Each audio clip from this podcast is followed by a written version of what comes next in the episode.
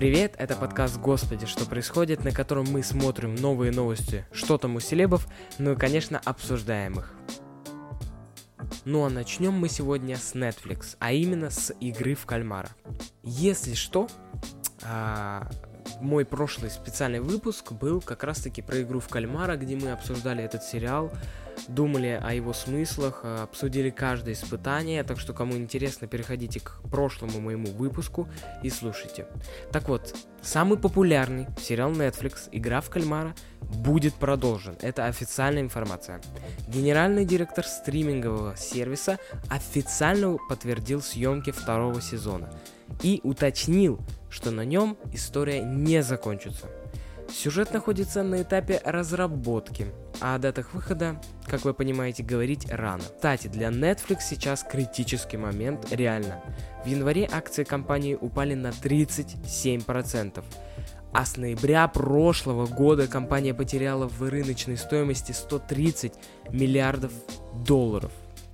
Произошло это после того, как платформа выпустила финансовый отчет, который зафиксировал самый медленный рост с 2015 года.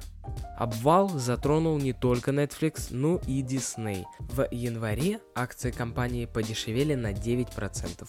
Обозреватель Алекс Шерман предрекает туманное будущее для стриминговых сервисов и видит спасение только в одном – объединенные подписки. Ну, примерно как у Яндекс, у Яндекса есть подписка Яндекс Плюс, вот примерно такие. Журналист приводит в пример внутрикорпоративный бандл Disney Prime, который дает скидку в самый большой развлекательный парк в мире, Disney World.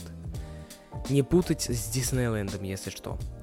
Он называет два самых перспективных сектора для объединенной подписки – доставка еды и игровая индустрия – После того, как Microsoft купили Activation Blizzard, на рынке не так много достойных вариантов, но у Disney явно есть деньги, чтобы приобрести Electronic Arts или издателя GTA Take-Two Interactive, Netflix же еще в прошлым летом вышел на рынок видеоигр. Интересно, что это направление возглавил Майк Верду, бывший вице-президент Electronic Arts.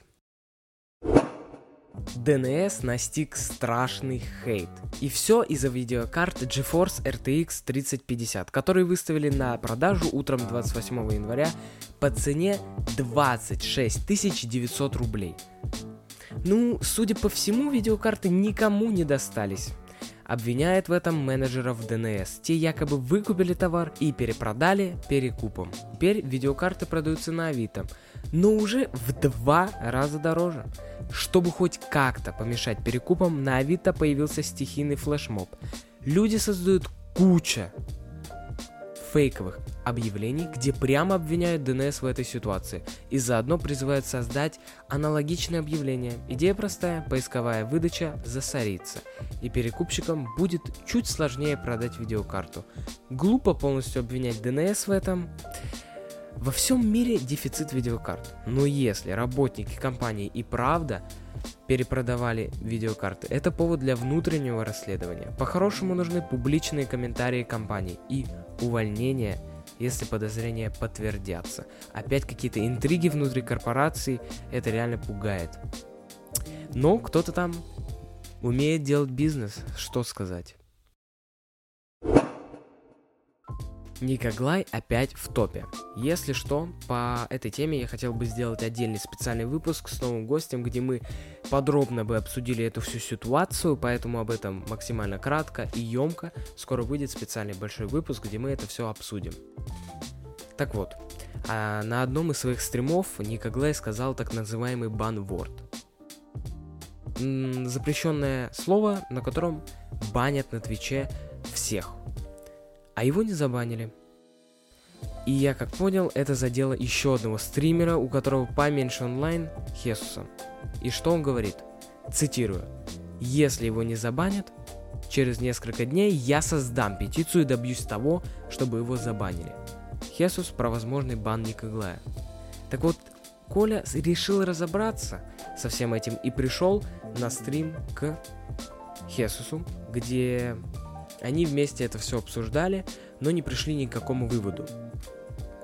Потом к ним присоединились еще одни стримеры, сторожилы Твича, которые доказали, что Никоглей не прав и приврал немножко в цифрах.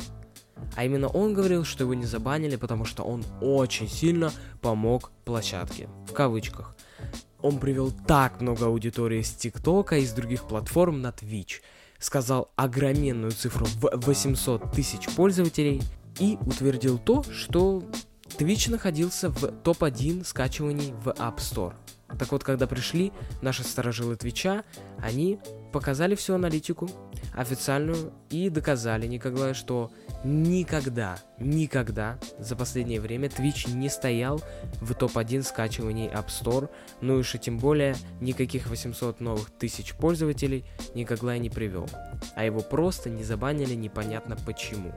В итоге, все-таки платформа Twitch выдала бан Никоглая, и по этому поводу опять высказался Хесус. Цитирую. Не, ребят, на самом деле радоваться бану, ну, такое себе. Моя цель не заключалась в том, что я хочу его забанить. Нет. Было нарушение правила. Все. В любом случае, бан это неприятная ситуация. Инстаграм запретил рекламу здорового питания, диет и похудения. Руководство решило, что людям с ожирением и так далее будет тяжело смотреть на непосильные советы. Кроме того, часть рекомендаций будут дезинформировать, а для подростков и вовсе быть опасными. Да, вы думали, с рекламой покончено? Так вот нет, в США, да уж что греха таить, и в других странах начали прижимать таргетинг. Непонятно почему. Власти хотят, чтобы реклама не зависела от расы, пола, религии и приобретенных у брокеров личных данных потребителей. Основной аргумент такой. Не надо интернетом следить за каждым шагом наших граждан и подбрасывать им идейки. Куда сливать деньги? На это у них вообще-то есть власть. Инфо-цыгане, держитесь. Возможно, скоро вы не сможете вычислять дурачков, которые готовы покупать курсы под названием «Как стать богатым, отдав мне все свои деньги». Власти снова сходят с ума. Так вот, Алексей Навальный, Любовь Соболь, Вячеслав Гемади и Георгий Албуров внесены в перечень террористов и экстремистов Росфинмониторинга. И это еще не все. Российские власти планируют ввести налог на торговлю игровыми скинами. Вот до чего дожились. Их напрягает отсутствие контроля этого рынка, ведь через скины люди могут отмывать деньги или финансировать терроризм. Ну точно, все же будут это делать. Объем рынка скинов оценивается в 4 миллиарда долларов. Большая часть оборота приходится на CSGO, аж 97%. Банк России против криптовалюты. Вторая часть. Так вот, в прошлом выпуске мы обсуждали то, что Банк России планирует запретить криптовалюту в России. Сейчас вот что происходит. В России продолжают выяснять, что такое крипта и с чем ее едят. Банк России отчаянно борется против новомодного способа оплаты. Но как ни странно, на фоне этих событий тон еще больше взлетел в цене. Так что бегом идем. А, это уже реклама? Нет, не идем. Вот вы, наверное, сидите и думаете, самая технологичная страна, ну точно не Россия. А я вам скажу, нифига. 6G, 6G.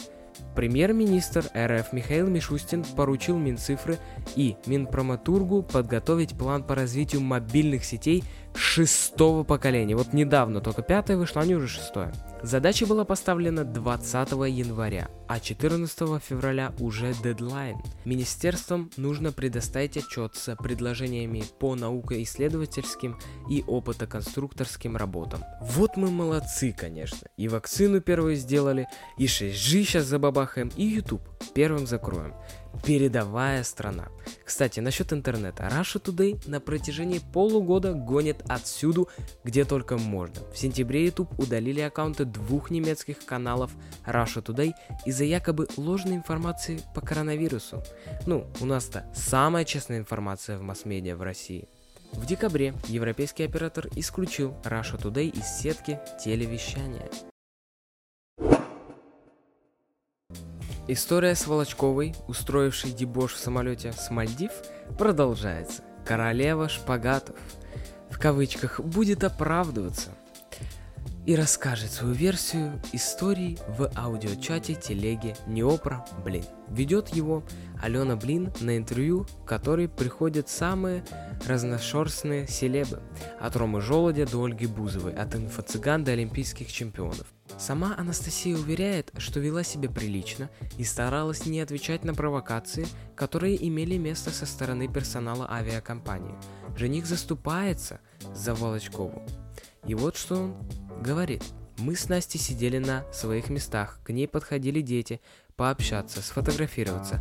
Настя дарила им какие-то подарки. В какой-то момент она приспустила маску, чтобы выпить кофе. Потом пришел Стюарт и две девушки с камерами. Начали снимать Настю без маски. Я спросил Стюарт, сможет ли он пить кофе без маски. Потом тоже взял камеру. Видно было, что этот молодой человек провоцировал нас на конфликт. Я грубо сказал ему об этом. Сидящие рядом дети испугались, один мальчик даже заплакал и убежал. Так мы и поверили. А у нас тут новый веселый тренд в ТикТок. Думали-думали тиктокеры, как бы еще развлечься и придумали атаковать поддержку российских банков. Началось с того, что один парень написал в онлайн-чат строчку песни 1000-7 в надежде, наверное, вывести оператора. Но на том конце клавиатуры вдруг начали подпевать. Видос залетел на 400 тысяч просмотров, а вдохновленные продолжатели стали бомбить чаты поддержки банков строчками из популярных треков. Судя по океану однотипных фитов, вниманием не обделили ни один из банков. Самым неформальным и находчивым оказался Тиньков, с которого все и началось. Там все операторы охотно подпевали. У нас сегодня максимально разносторонний выпуск, не хватает только большого кино, согласны? Аквамен приплывет в «Форсаж 10». Роль Джейсона Момоа не раскрывается, но предполагается, что он сыграет противника Доминика Торетто и его семьи. Я бы на это посмотрел. «Форсаж 10» планируют выпустить в мае 2023 года. Говорят, что он сам станет предпоследним в гоночной франшизе. В космосе уже были.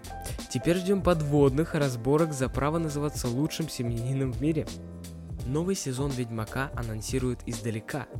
Продюсер Ведьмака Стив Гауп в инсте сообщил, что команда уже ищет локации для съемок третьего сезона. Актеры есть, сценарий есть, костюмеры есть, про даты съемок пока молчат, как обычно. И про старт показан. Кстати, второй сезон Ведьмака стал вторым по популярности англоязычных сериалов на Netflix. Ну как же, ни один мой выпуск не обходится без компании Apple.